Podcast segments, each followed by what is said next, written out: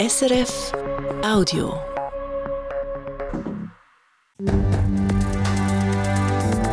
SRF 1, jetzt mit dem Regionaljournal. Regionalschall Zürich auf Hause. Es geht für sie, wenn auch nur langsam. Immer mehr Gemeinden im Kanton Zürich machen mit beim Plastikrecycling. Und der Krampf mit einem zweiten Hallenbad für Winterthur. Der Stadtrat präsentiert eine neue Lösung, ist selber aber dagegen. Am Mikrofon Hans-Peter Krienzi.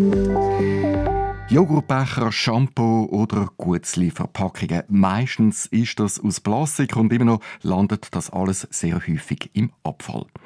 2021 hat der Kanton Zürich aber eine Vereinbarung unterschrieben mit Entsorgungsunternehmen. Das Ziel, Plastik recyceln statt forturieren. Seither bietet tatsächlich immer mehr Gemeinden so ein Plastikrecycling an. Der Haken an der Sache, die Bevölkerung macht noch nicht so richtig mit. Luca Fuchs. Im Schnitt sammelt jede zweite Zürcher Gemeinde mittlerweile Plastik, dank den Anreizen, die der Kanton 2021 geschaffen hat. Damals hat es erst in jeder vierten Gemeinde eine Sammelstelle für Plastik gegeben. Mit dieser Entwicklung zeigt sich der Dominik Oettiker vom Kantonalen Amt für Abfall, Wasser, Energie und Luft zufrieden. Also wir sehen an Anzahl Gemeinden äh, steigt das kontinuierlich und auch die Qualität äh, der Sammlung.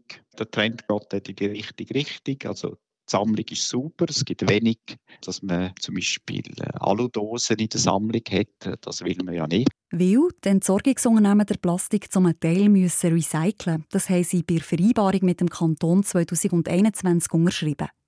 Gemeinden haben durch das Transparenz, dass der Plastikabfall auch sinnvoll verwertet wird und müssen das nicht extra abklären. Laut dem Kanton gibt es aber beim ganzen System auch noch Luft nach oben, was die Abfallmenge betrifft. Wir sind etwa bei 1500 Tonnen jetzt, die gesammelt wird im Jahr. Das ist jetzt für einen Kanton in der Größe von Zürich noch relativ wenig. Also denke, da gibt es dann auch sicher noch ein Potenzial für die Gesamtmenge. Dass nicht mehr Plastik zusammenkommt, hat aus Sicht von Dominik Oettiker mit der Finanzierung zu tun. Bei den Gemeinden, die der Plastik eben sammeln, muss die Bevölkerung für das extra einen Sack kaufen. Und genau das machen offenbar längst nicht alle, sondern nur die, wo die Umwelt besonders am Herzen liegt. Und dort äh, braucht es wahrscheinlich dann auch, ähnlich wie man das beim PET haben, wo man eigentlich schon mit dem Kauf vom Getränk äh, die Entsorgung finanziert. Äh, wenn man so etwas dann bei ähm, auch bei den anderen Kunststoffverpackungen hat, dann werden sicher auch mehr Leute da mitmachen. So eine Lösung, dass also die Entsorgungsgebühren schon eingerechnet sind im Preis von einem Joghurtbecher oder einer Gutzli-Verpackung, das müsse aber auf nationaler Ebene passieren. Tatsächlich haben sich Detailhändler, Verpackungsproduzenten, Entsorgungsfirmen alle zusammen schon in einem Verein organisiert für solche Pläne. Da sind äh, Aktivitäten äh, am Anlaufen. Nur für den Kanton Zürich wird das nicht äh, funktionieren. Der Kanton Zürich selber versucht unterdessen, noch mehr Gemeinden zum Plastiksammeln zu gewinnen, indem er die Abfallverantwortlichen der Gemeinden einlädt und über die Entwicklungen bei der Plastiksammlung informiert.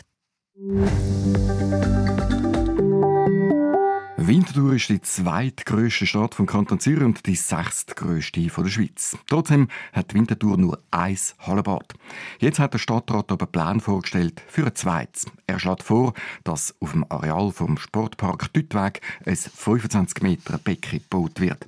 Betrieben werden soll das Hallenbad von Privaten, die Stadt würde es mieten. Begeistert von seinem eigenen Vorschlag ist der Stadtrat aber nicht. Er ist nämlich vor zweieinhalb Jahren vom Parlament gezwungen worden, um so eine Vorlage auszuschaffen. Mit 2,9 Millionen Franken pro Jahr sind die Kosten zwar relativ tief, aber immer noch zu hoch für die Finanzen der Stadt, heisst in der Mitteilung vom Stadtrat.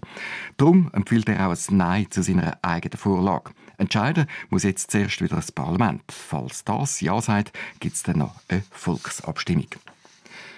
Ein neuer Chef für das ehemalige Zürcher Vorzeigeunternehmen South Pole. Er heißt Daniel Klier und hat schon früher im Bereich Nachhaltigkeit und Technologie geschafft.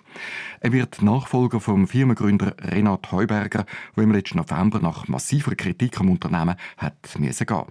South Pole ist 2006 gegründet worden und gehört weltweit zu den führenden Anbietern von sogenannten CO2-Zertifikaten. Unternehmen, die die Umwelt belastet, zum Beispiel Ölfirmen oder Fluggesellschaften, können so Zertifikate kaufen. Mit dem Geld investiert Southpol dann in Klimaprojekte in der ganzen Welt. So soll die Umwelt verbessert werden und gleichzeitig können sich Käufer von diesen Zertifikaten einen grünen Anstrich geben. Im letzten Herbst ist Southpol aber in Kritik geraten, weil ein paar von diesen Projekten weniger gebracht haben als versprochen. Der neue Chef will jetzt wieder für Vertrauen sorgen, wie er in der Medienmitteilung von heute schreibt. Ein 59-jähriger Velofahrer ist bei einem Unfall zu Fürthalen gestorben. Er ist in der Nacht auf heute etwa um halb zwei eine Strassenrad Richtung Schaffhausen gefahren. Aus noch unbekannten Gründen sei er dann in einen Inselschutzpfosten prallt, meldet die Kantonspolizei Zürich. Er sei noch auf der Unfallstelle an seinen schweren Verletzungen gestorben.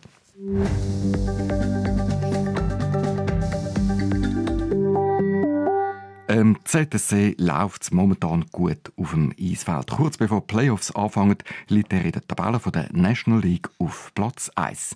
Im Kampf um den Titel setzt der Club auf künstliche Intelligenz und auf ganz viele Daten, sagt der Sportchef der ZSC Lions, Sven Leuenberger. Wir glauben daran, dass äh, Daten wichtig sind. Wir probieren irgendwo eine Balance zu finden zwischen das, was unser Auge sieht, nämlich wenn die Spieler spielen, und das, was uns Zahlen sagen. Die Zahlen verraten zum Beispiel, wie schnell sich ein Spieler auf dem Eis bewegt, wie viele Kilometer das er zurücklegt und wie hoch sein Puls ist. Big Data und künstliche Intelligenz auf dem Eisfeld, wie der ZSC so um den Meistertitel kämpft. Sie hören es im Regionalschall heute Abend, halb sechs, SRF 1. Das war ein Podcast von SRF.